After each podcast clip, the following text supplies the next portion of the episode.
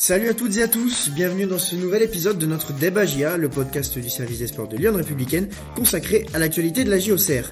Alors vous êtes des habitués, j'en suis sûr, mais au cas où je vais vous rappeler le, sommaire de ce podcast, vous allez retrouver notre fameux débat qui sera suivi des coups de cœur, coups de gueule, des réponses à vos questions et enfin de l'interview de la semaine. Pour ce nouveau débat JA, j'ai le plaisir de retrouver nos deux journalistes sportifs de Lyon Républicaine, Benoît qui nous revient de vacances et Julien toujours fidèle au poste. Bonjour messieurs, comment allez-vous? Salut Hugo, salut à tous. Ben, ça va très bien. Euh, frais, comme tu dis, de, retour de vacances et puis avec un super match samedi à la Baie des Champs. Donc, euh, donc vraiment euh, que du plaisir. Ouais, bah, je, confirme, hein. super match, superbe série sur le podium. je vis un rêve. L'enthousiasme, on en reparlera un petit peu plus tard, Julien. Alors vous, vous, l'avez dit, la GIA s'est enfin imposée face à une équipe du top 5 samedi après-midi face à Sochaux sur le score de, de 3-2. Un succès conjugué à la défaite d'Ajaccio qui permet aux Auxerrois de reprendre la troisième place du classement. Ceci nous amène à nous poser la question suivante. Êtes-vous surpris par le net rebond de l'AGIA de retour sur le podium? Euh, Julien, t'es surpris par ce rebond? Ouais, l'ampleur en tout cas du rebond. Euh, forcément, on imaginait bien que le vrai niveau de la GIA était au-dessus euh, de cette série euh, où il y avait eu trois nuls, une défaite et ensuite deux victoires poussives. Donc, mais par contre là, c'est l'ampleur, ouais, c'est remarquable ce que la GIA a su faire en, en quatre matchs. D'abord de manière difficile et là, avec Rodez, qui était un adversaire quand même plus que modeste et maintenant euh, Sochaux. Euh, il y a certes la victoire, mais il y a surtout le jeu qui revient. Il y a cette efficacité offensive. Il y a, il y a des combinaisons qu'on avait pu vu. Euh, voilà, c'est de c'est de très bon augure et euh, en tout cas euh, le spectacle si cher à Jean-Marc Furlan est de retour lors des matchs de la GIA et ça pour le coup c'est un régal. Bon, avant qu'on dans, dans le détail, Benoît, une petite prise de température avec toi aussi, surpris ou pas par ce rebond? Euh, pas vraiment surpris, non. Je voilà. Tu l'attendais plutôt. Oui, voilà, je l'attendais. Euh, il y a eu un moment où, qui a été beaucoup plus dur là à, à la reprise de, de l'année 2022 pour pour la GIA. Euh, voilà, c'est ce qu'on essayait un peu de, de, dire, d'expliquer, de, bah, qu'il faut savoir aussi être patient, faire un peu le dos rond euh, des fois dans des moments un peu un peu plus durs, mais que la GIA n'avait pas perdu tout le talent qu'elle avait montré en début de saison euh, d'un coup, et que il y avait certainement voilà des paramètres à, à régler pour que pour que ça revienne. Et aujourd'hui, là contre contre Sochaux, la GIA a une super prestation, effectivement, qui marque un peu le, le retour vraiment au, au sommet, mais euh, on savait qu'elle était potentiellement capable de, réaliser ça, euh, la GIA. Tu viens de le dire, Benoît, je, rebondis là-dessus. Euh, voilà, mine de rien, ce, match contre Sochaux, qui est sûrement l'un des plus beaux de, la saison à, la Baie des Champs, il est important, ça vient valider une victoire contre un concurrent du top 5. En plus, si on parle playoff, la GIA éloigne un petit peu Sochaux, donc c'est tout bénef. Ouais, exactement. C'est un superbe coup réalisé à à plein d'échelles. Déjà, ouais, le, super spectacle qu'on a eu, euh, les deux coachs euh, l'avaient dit en, en avant-match que ça serait certainement une belle partie avec deux équipes joueuses. Alors euh, des fois on dit ça sur le papier, puis en fait euh, euh, sur le terrain il y a un peu plus de, de crispation, l'enjeu peut un petit peu paralyser, ça n'a pas du tout été le cas, c'était un super match, c'est ce qui a aussi permis à la GIA de développer un football vraiment léché et avec de, de superbes combinaisons, c'est que voilà d'une part l'adversaire l'a aussi un petit peu permis parce qu'il s'est exposé, et puis de deux quand même il y a une responsabilité enfin qui qui incombe aux Auxerrois, c'est-à-dire qu'ils ont su jouer ce, ce, ce gros match. Et ça, c'est euh, c'est vraiment euh, intéressant. On faisait que de le, répéter. Effectivement, il n'y avait pas eu de victoire face aux autres prétendants à la montée. Ils, se savaient attendus pour ça. Il y avait plus de 10 000 personnes à la baie des Champs. C'était vraiment le moment de, le faire et ils ont répondu présent. Donc euh, il y a aussi le côté d'approche mentale de, ce match qui a été réussi. Julien, c'est ce que ce que dit Benoît, c'est important qu'ils soient parvenus à répondre présent sur un match comme ça je pense que c'est ce qui peut ce qui peut faire la différence euh, dans cette fin de saison. Euh, la GIA, encore une fois, on, on le répétait souvent ici, c'est euh, dans l'ensemble faisait un championnat euh, de qualité, mais qui n'était pas sublimé par par les confrontations directes. Avant cette rencontre, quand même, c'est c'est c'est près de 10 points de retard dans les confrontations sur sur les équipes du, du haut de tableau, que le PFC, l'ACA, Toulouse. Donc là, c'est c'est certain que ça ça permet de de revenir dans le game. et effectivement, il y a il y a, y a les gros Et ça, forcément, quand on voit en fin de match Gaëtan Charbonnier qui est venu devant nos, devant nos micros et qui, a, qui nous a fait remarquer qu'on faisait que de dire et que maintenant c'était fait et qu'en gros on, pouvait se taire, et ben bravo, je veux dire, on, se taira, il n'y a pas de problème, la GIA a battu enfin un gros, mais n'empêche, c'est la première fois. Et c'est forcément ce qui va, ce qui peut changer la donne, sachant qu'en plus Toulouse arrive bientôt. Mais faut retenir, c'est surtout le jeu. Et ce qui est intéressant, c'est que certes, ça a été facilité par Sochaux, qui est une équipe très joueuse, mais il y a une semaine à Rodez, c'était pas le cas, et la GIA avait su aussi trouver la faille. Donc c'est que ça vient quand même, je pense, confirmer la, la nette montée en puissance de la GIA depuis depuis maintenant 3-4 semaines. Et donc Jean-Marc Furlan se retrouve un peu euh, ouais, confirmé dans ses propos qui disait euh, une fin de saison en boulet de canon. Bon bah maintenant la GIA s'est mis euh, dans cette rampe de lancement avec pleine confiance. Et alors Benoît, d'où ça vient ce, ce, ce, enfin, ce retour de la fluidité dans le jeu? Mmh. Là, là c'était un 4-1-4-1. Euh, c'était pas pas forcément le c'était pas le cas à Rodez, c'était en 4-4-2 au départ et après ils avaient changé en 4-4. Non, c'était 4 4 Il avait le d'ailleurs c'était voilà, c'était Rodez, c'était le match qui a un peu marqué le, le, le basculement et le retour du 4-1-4-1 parce que face aux défenses à 5, il mettait souvent un 4-4-2, il l'avait fait face à Quevilly, ça avait débloqué rapidement la situation mais ça n'avait pas été porteur derrière d'une grosse prestation. Et là depuis deux matchs il y a une sorte de retour dans, dans ce schéma où la GA depuis un an et demi se sent, je pense, le plus à l'aise. Et, euh, et je crois que euh, moi personnellement, je trouve l'arrivée dans, dans le milieu de terrain de Trouillet fait énormément de bien à cette équipe. La paire euh, que formait Saki avec Autrette l'an passé était vraiment importante comme effet de levier pour la GA. Et là, c'était un peu plus dur cette saison. Et là, en fait, finalement, d'avoir décalé Autrette à gauche et d'avoir mis dans l'axe, dans le cœur du jeu, le duo Saki-Trouillet, c'est, je crois que c'est l'axe, l'ADN du jeu au Serrois et de retour depuis euh, deux matchs. Et, euh, et, ça fait vraiment euh, plaisir à voir. Et, surtout c'est d'une efficacité redoutable. Non, je me suis un peu embourbé au moment de te lancer, mais du coup, est-ce que tu penses que c'est qu'une question de système?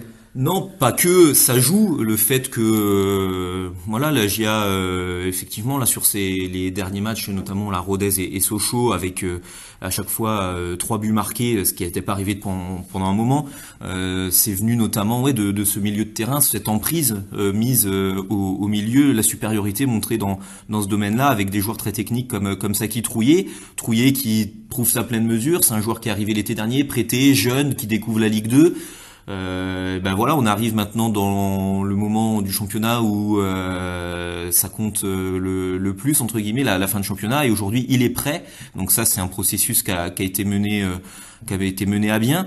Après, euh, voilà, moi je trouve il n'y a pas que l'aspect euh, purement terrain, et aussi ça c'est les joueurs hein, qui le mettent en avant eux-mêmes. Hein, euh, l'aspect aussi mental, le fait que les petites victoires un peu dures quand même contre Niort, contre QRM, et ben elles ont quand même fait du bien. Elles, ont, elles leur ont permis un peu de se, de se relâcher, de plus avoir vraiment le, le couteau sous la gorge. C'est les gars, là, les, les, joueurs qui le disent. Hein, la, la victoire appelle un peu la victoire, d'avoir gagné des matchs, ça leur a permis un peu de de se sentir plus plus libéré et donc euh, et donc euh, ce qui fait que aujourd'hui la, la, spirale positive elle est. On sait que aussi Jean-Marc Furlan euh, aime bien. Euh, voilà, pour lui, c'est un des ingrédients qu'il faut avoir pour euh, pour réussir sa saison, c'est être capable de faire des séries parce que vous avez un supplément de confiance qui qui se qui se met en route. Et pour l'instant, c'est c'est le cas pour la GIA avec ses quatre victoires de suite qui étaient jamais arrivées depuis 2013. on va en reparler, mais je veux juste revenir sur sur Alexis Trouillet, Julien. il y a quelques semaines, Jean-Marc Furlan nous, disait qu'il était en pleine bourre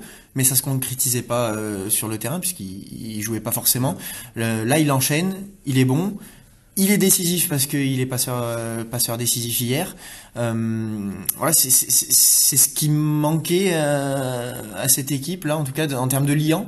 Bah, c'est dur à dire, mais euh, ce qui est certain, c'est qu'on voit bien euh, le jeu avant et, et après euh, son intégration dans le 11. Après, ce serait vachement réducteur de dire vous mettez trouillé et tout est réglé.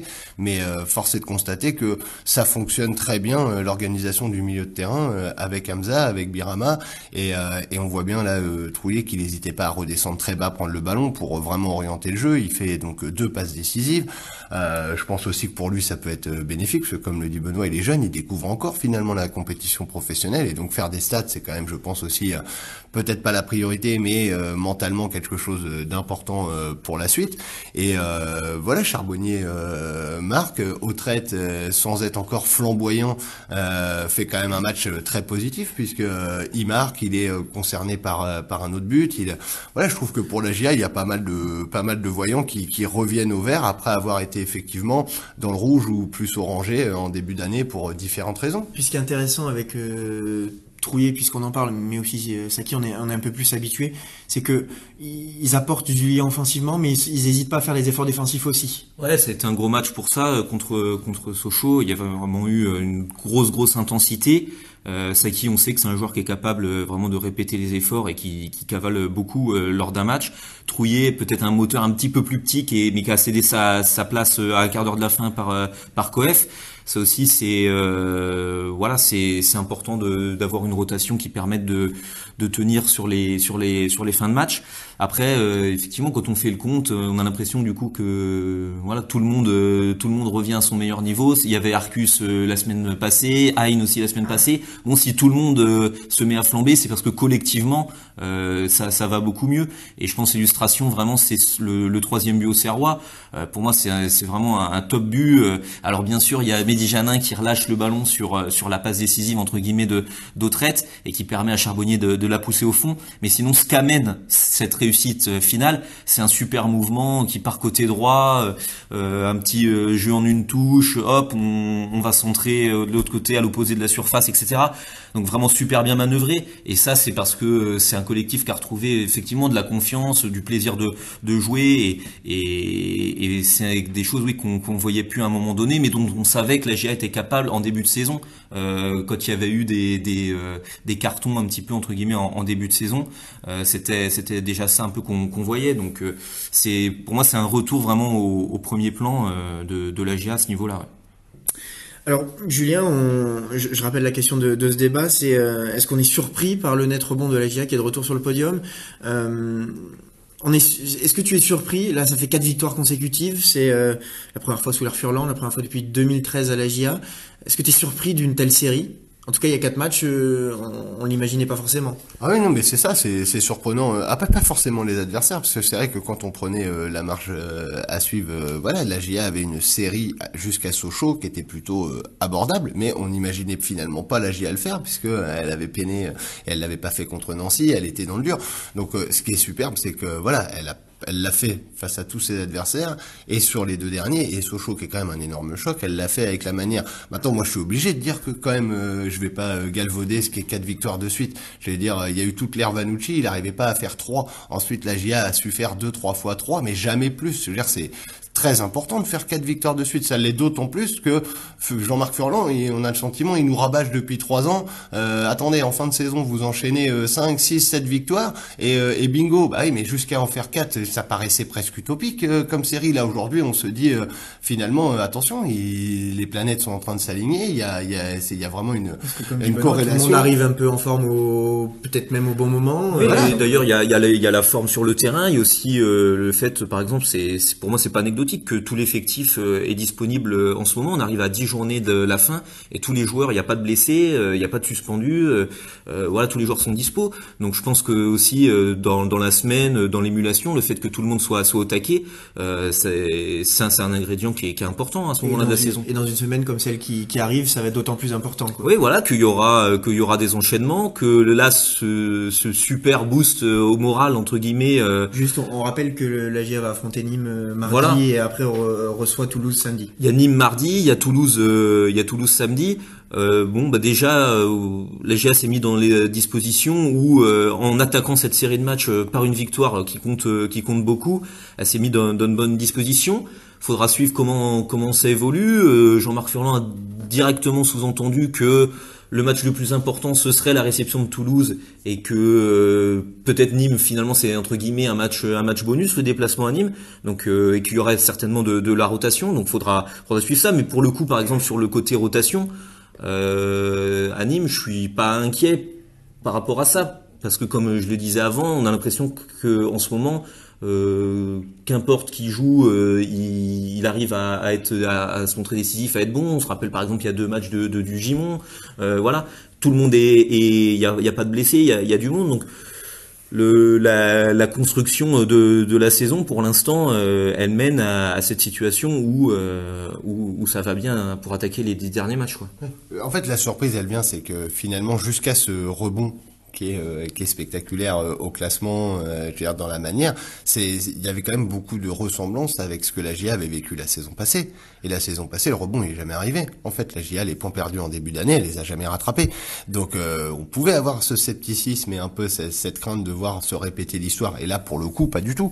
la GIA est en train de digérer effectivement le Covid et les différentes perturbations dans son effectif sur le début de début d'année 2022.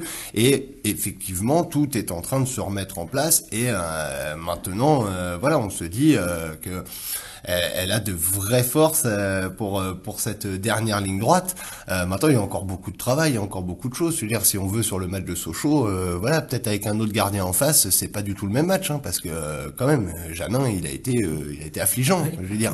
On peut, dire aussi que la GIA ne s'est pas offert le luxe de, de gérer le ce match. Il y a eu 2-0, il y a eu 2-1, il y a eu 3-1, il y a eu 3-2 tout de suite. Enfin, pas tout de suite, mais en tout cas, il y a, il y a eu, il y a eu un, une, fin de match une, une fenêtre ouverte à l'adversaire pour euh, pour euh, pour revenir. Donc euh, voilà. D'ailleurs, Jean-Marc Furlan le remarquait en tant qu'entraîneur.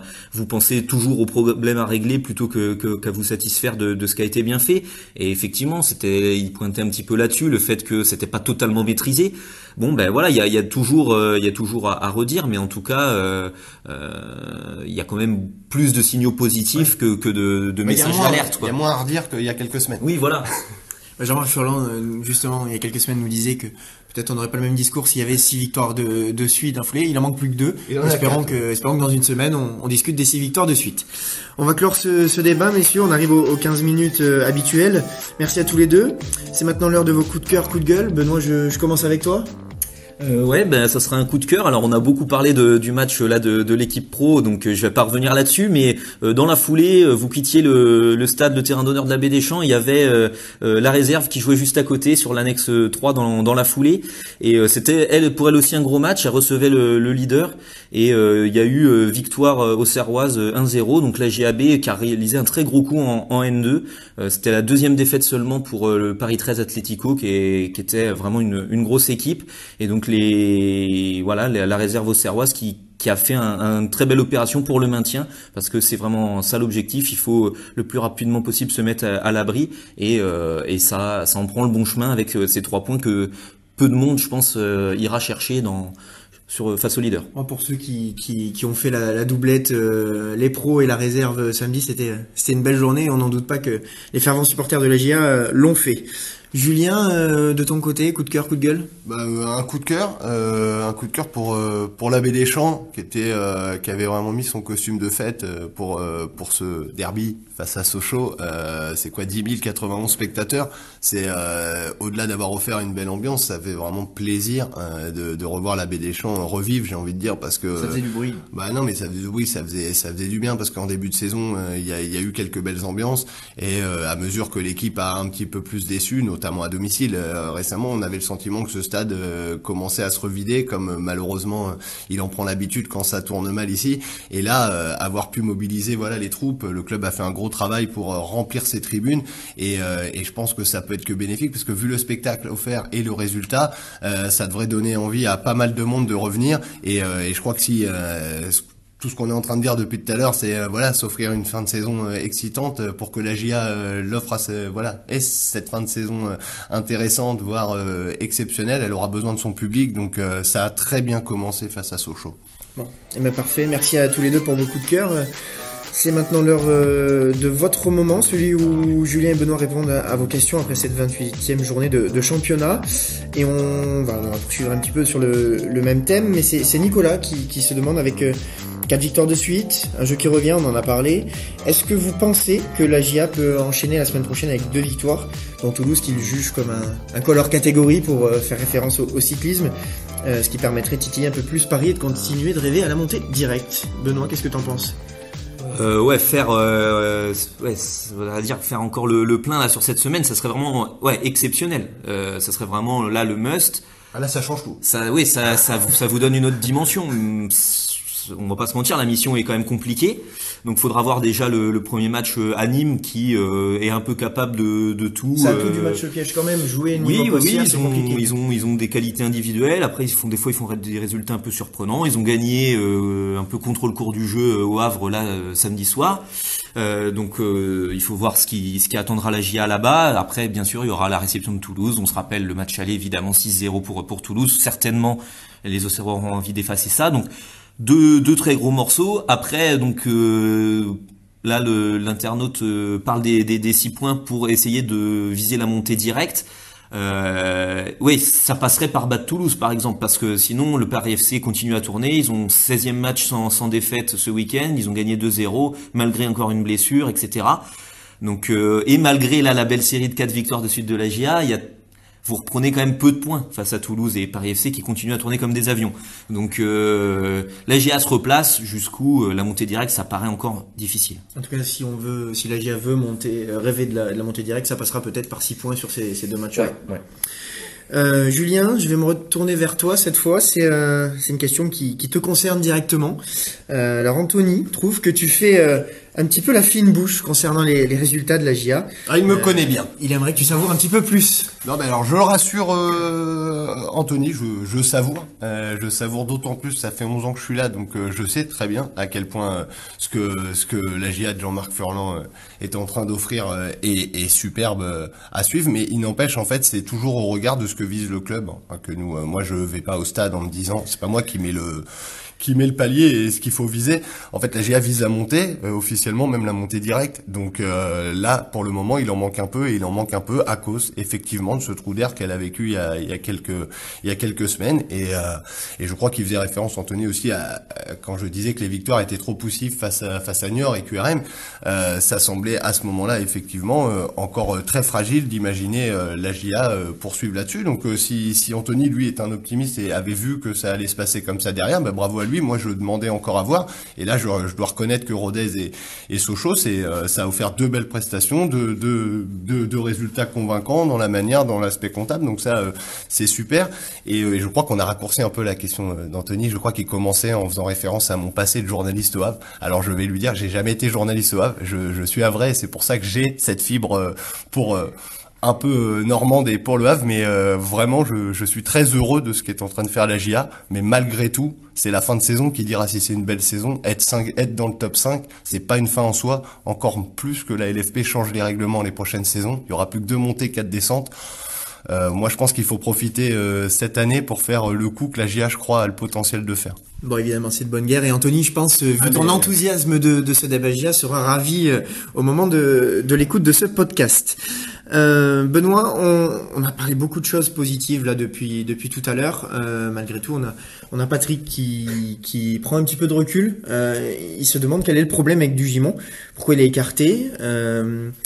Et il ajoute. Il n'est pas écarté, attention hein, au mot. Non, mais en tout cas, voilà, c'est sa question. Donc, je, je, je retranscris sa question, mais il, voilà, il estime que Perrin euh, euh, est préféré à Dugimon alors qu'il souffre d'un gros problème dans le réalisme et dans le dernier geste, alors que euh, Jean-Marc Furlan lui-même cite euh, Dugimon comme un claqueur de but. Comment expliquer cette situation? Ouais, ouais. Bah après, le, fait est que, en fait, à, ce poste-là, personne s'est imposé. Par exemple, parce que là, ni Dugimon ni Perrin ont joué, par exemple, face à Sochaux. C'était Autrette qui est- s'est décalé côté gauche. Euh, donc ils ont tous été un peu en balance à des moments dans, dans la saison. Ouais, Perrin, euh, c'est deux et Dugimon. En tout cas, ce qui, comme le souligne Patrick d'ailleurs, il le dit lui-même, il le voit bien, c'est deux profils différents. Il y a un joueur qui est plutôt un, un buteur euh, et un vrai attaquant entre guillemets qui va s'excentrer sur, sur le côté gauche, et Perrin qui est plus un milieu offensif, qui va faire des courses dans la défense, qui va percuter balle au pied, euh, et qui a lui un problème ouais, de, de finition. Euh, on voit bien que face au but, euh, il, est, euh, il est en déficit. Donc voilà, l'un et l'autre ont un peu eu euh, leur chance. C'est vrai que Dugimon l'a eu assez peu sa chance. Il faut bien reconnaître que après son but, par exemple face à Oui, on QRM, la semaine dernière. face à QRM, c'était assez dur qu'il qu'il n'enchaîne pas à Rodez. Euh, peut Enfin, il peut, il peut espérer peut-être jouer là sur une semaine à trois matchs. oui, voilà, là on verra par exemple sur la semaine à trois matchs euh, s'il jouera, s'il jouera un petit peu. Euh, voilà, c'est sûr que qu'il l'avait dit hein, après son but contre QRM, c'est pas facile pour lui. Il a jamais connu ça, notamment euh, dans sa carrière. C'est pas un joueur qui a été habitué à être à être sur le banc. Donc après, je pense qu'aussi il a la maturité. euh, voilà, ça lui fait pas plaisir, mais il a la maturité aussi pour comprendre un petit peu les choses et pas non plus tout envoyer valdinguer parce qu'il est remplaçant, mais mais effectivement c'est une gestion pour pour l'entraîneur. tout le monde ne peut pas jouer, donc forcément ça fait des, malheureux et et, et du Gimon en fait certainement partie. Bon alors après, après avoir euh, répondu à la question de, de Patrick de Nuit Saint-Georges, on va passer à une nouvelle question de Patrick de Lindry, cette fois Julien. C'est la semaine des Patrick. Tout à fait, et il s'est enthousiasmé euh, sur l'équipe de Sochaux également, puisqu'il y a eu un beau spectacle, il faut, il faut deux équipes pour, euh, pour ça. Il estime que c'est la meilleure jamais vue à, à la GIA cette saison.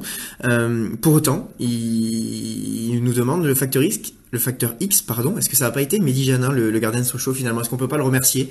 Oui, bah ça, moi j'ai dit tout à l'heure, hein, prestation euh, affligeante. Hein. Je veux dire, il est clairement coupable sur la frappe de, Saki. Il est à mes yeux euh, totalement coupable sur le troisième but en relâchant ce, ballon euh, presque anodin de, de retraite et qui se transforme donc en passe décisive pour pour Charbonnier. Donc oui, il est évident que Mehdi Janin a beaucoup pesé dans ce match. Après, on peut pas refaire une rencontre. Je veux dire, s'il n'y avait pas eu, si si Saki avait pas trouvé l'ouverture d'entrée, peut-être que la GIA l'aurait fait d'une autre manière et de toute façon aurait gagné ce match. Je pense que la GIA a été un peu supérieure sur ce match, pas de beaucoup, mais a été un peu supérieure. Elle s'est fait un peu peur dans la gestion de la rencontre, mais euh, dans l'ensemble, je crois que c'est une victoire euh, méritée et, euh, et, donc je trouverais ça là pour le coup, alors qu'Anthony montrait à quel point je suis fine bouche, là je trouverais ça un peu réducteur de dire sans Janin, la GIA aurait pas gagné.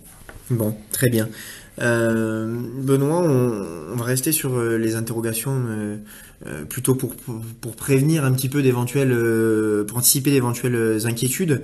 Euh, Yves fait part d'une crainte, il se demande si, si c'est pas la qualité du banc qui va faire la différence sur cette fin de saison, et il estime que comparé aux autres équipes du top 5, la GIA semble peut-être un peu plus dépourvue. Je sais pas si tu es d'accord, tu dis justement que la, GIA, euh, tout le groupe, enfin tout le monde est au complet là, donc bah. c'est quand même plutôt intéressant malgré tout. Bah oui, quand il y a tout le monde, il y a quand même des, des solutions.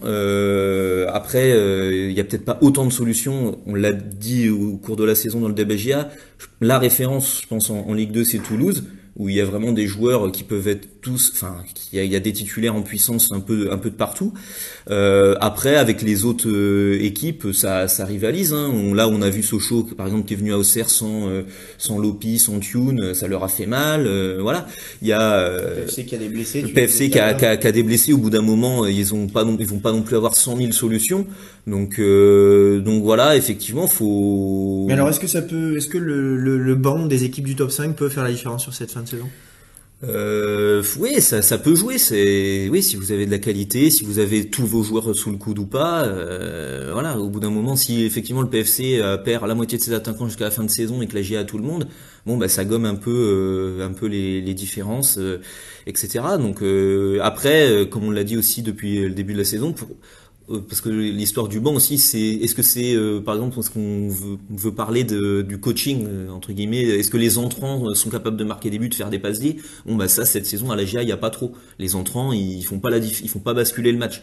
Mais mais par contre pour ce qui est d'être titulaire, d'être voilà de prendre le relais sur certains matchs, euh, on verra euh, certainement cette semaine euh, à Nîmes et, Toulouse ce que ça ce que ça peut dire encore. Ouais, faut pas se tromper. Hein. Je veux dire, là je reprends ce que dit Benoît. Moi je partage. Je veux dire, en Ligue 2 il y a Toulouse et il y a les autres équipes. Je veux dire encore une fois, arrêtons d'avoir l'impression que la GIA doit faire un complexe d'infériorité en termes d'effectifs par rapport au PFC, à la CA ou à Sochaux. C'est pas vrai.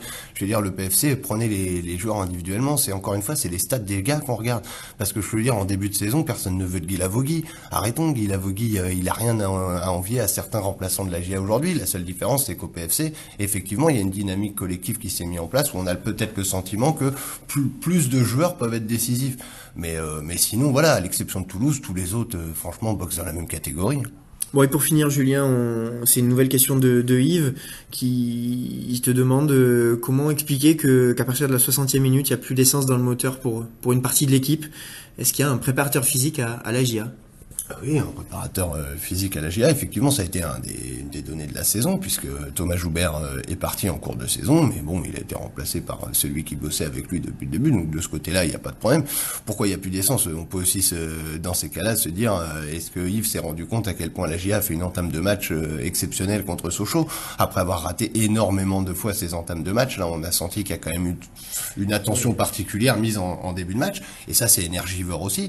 Et après, je sais pas si c'est juste plus d'essence c'est que, comme l'a dit Benoît, je crois tout à l'heure, c'est aussi dans la gestion du match, dans cette propension à dès qu'ils ont le ballon, à aller très vite de l'avant. La GIA aurait pu aussi un peu plus tenir la balle en deuxième période quand elle s'est mise dans le dur. Et donc, quand vous n'avez pas le ballon, vous reculez. Et donc, vous avez aussi, ça peut donner le sentiment que l'équipe est cuite. Je suis pas certain que c'était qu'un problème physique sur la seconde période. Oh non, euh, juste euh, confirmer, c'est vrai que l'intensité mise en début de match, euh, forcément, vous la payez à un moment donné plus tard, et que Sochaux aussi, faut voir c'est le comparatif vis-à-vis de l'adversaire. Sochaux a fait quatre changements assez rapidement à portée du 109, et les collègues sochaliens disaient, les confrères qui suivent Sochaux tout le temps disaient que Sochaux finit très bien ses matchs, donc il y a aussi le rapport de force là ponctuel sur ce match-là. Bon, ben, merci messieurs, j'espère que Yves sera satisfait de, vos réponses. Avant de terminer ce nouveau débat GIA, c'est maintenant l'heure de l'interview de la semaine. Euh, Julien, c'est celle de, Baptiste Malherbe qui a lancé officiellement euh, le chantier du futur musée de la GIA euh, samedi. Tu étais présent à, ce lancement, est-ce que tu, peux nous en dire plus? Oui voilà, alors c'est pas vraiment une interview, quoi, c'était une allocution, on va dire. Il a pris la parole devant tous les invités pour, pour cet événement qui était plus symbolique qu'autre chose, mais voilà, on sait que c'est un projet de, depuis quelques temps que la GIA veut lancer euh, son son, musée d'ailleurs a lancé son son comment dire sa fondation dans dans cet esprit-là. Et donc là c'était un peu le rendez-vous avec euh, toutes les notamment les représentants des collectivités euh, territoriales qui ont, accompagné et qui accompagnent la GIA dans dans dans ce projet. Et donc voilà ça devrait voir le jour d'ici cet été début de saison prochaine. On verra dans les prochains mois. Mais donc voilà le, directeur général de de la GIA a pris le micro et a tenté d'expliquer un peu le, le pourquoi de de ce projet. Ce stade a été inauguré en 1918, il s'est structuré et développé au fil de la progression du club. Le centenaire du stade a déclenché cette idée de le valoriser davantage et nous avons vu dès la jeunesse de ce projet combien nos supporters étaient attachés à cette enceinte. Ce nouveau musée contribuera à poursuivre l'aménagement du stade et accompagnera le projet de développement du territoire. Nous avons donc décidé de faire un musée qui n'en sera pas un, et une visite qui n'en sera pas une, mais un projet hybride ambitieux. Nous allons créer 15 espaces, parcours pour exposer, raconter la légende AGIA, transmettre la passion et les valeurs, aborder l'avenir sans oublier d'où l'on vient, poursuivre la mission et l'ambition de nos prédécesseurs pour raviver ses souvenirs et se souvenir, pour contribuer à des vocations aussi, à des pratiquants, pour faire découvrir ou redécouvrir, pour accueillir le visiteur du stade, le passionné de sport, le touriste de Haut-Servois et bien sûr nos supporters. Parfois on m'a demandé pourquoi. Tout simplement parce que pour moi, la GIA le mérite. Voilà, c'était donc euh, Baptiste euh, Malherbe euh, au sujet de, ce, musée. avant de vous quitter, c'est l'heure de vous dévoiler le nom du vainqueur des deux places pour le match Agia Toulouse le 19 mars prochain. Euh, trois d'entre vous avaient trouvé le bon score, mais c'est Nicolas Giguel euh, qui avait euh, trouvé deux des trois buteurs avec Charbonnier et Autrette. Félicitations à, lui, on espère qu'il verra un aussi beau match que, celui de, de Sochaux. Je vous remercie tous les deux d'avoir animé ce débat. Cet épisode est terminé, nous vous donnons rendez-vous la semaine prochaine pour évoquer donc les deux confrontations face à Nîmes et Toulouse. D'ici là, n'hésitez pas à réagir sur nos réseaux sociaux et à très vite pour de nouvelles aventures. Bonne semaine à tous. Salut à tous, ciao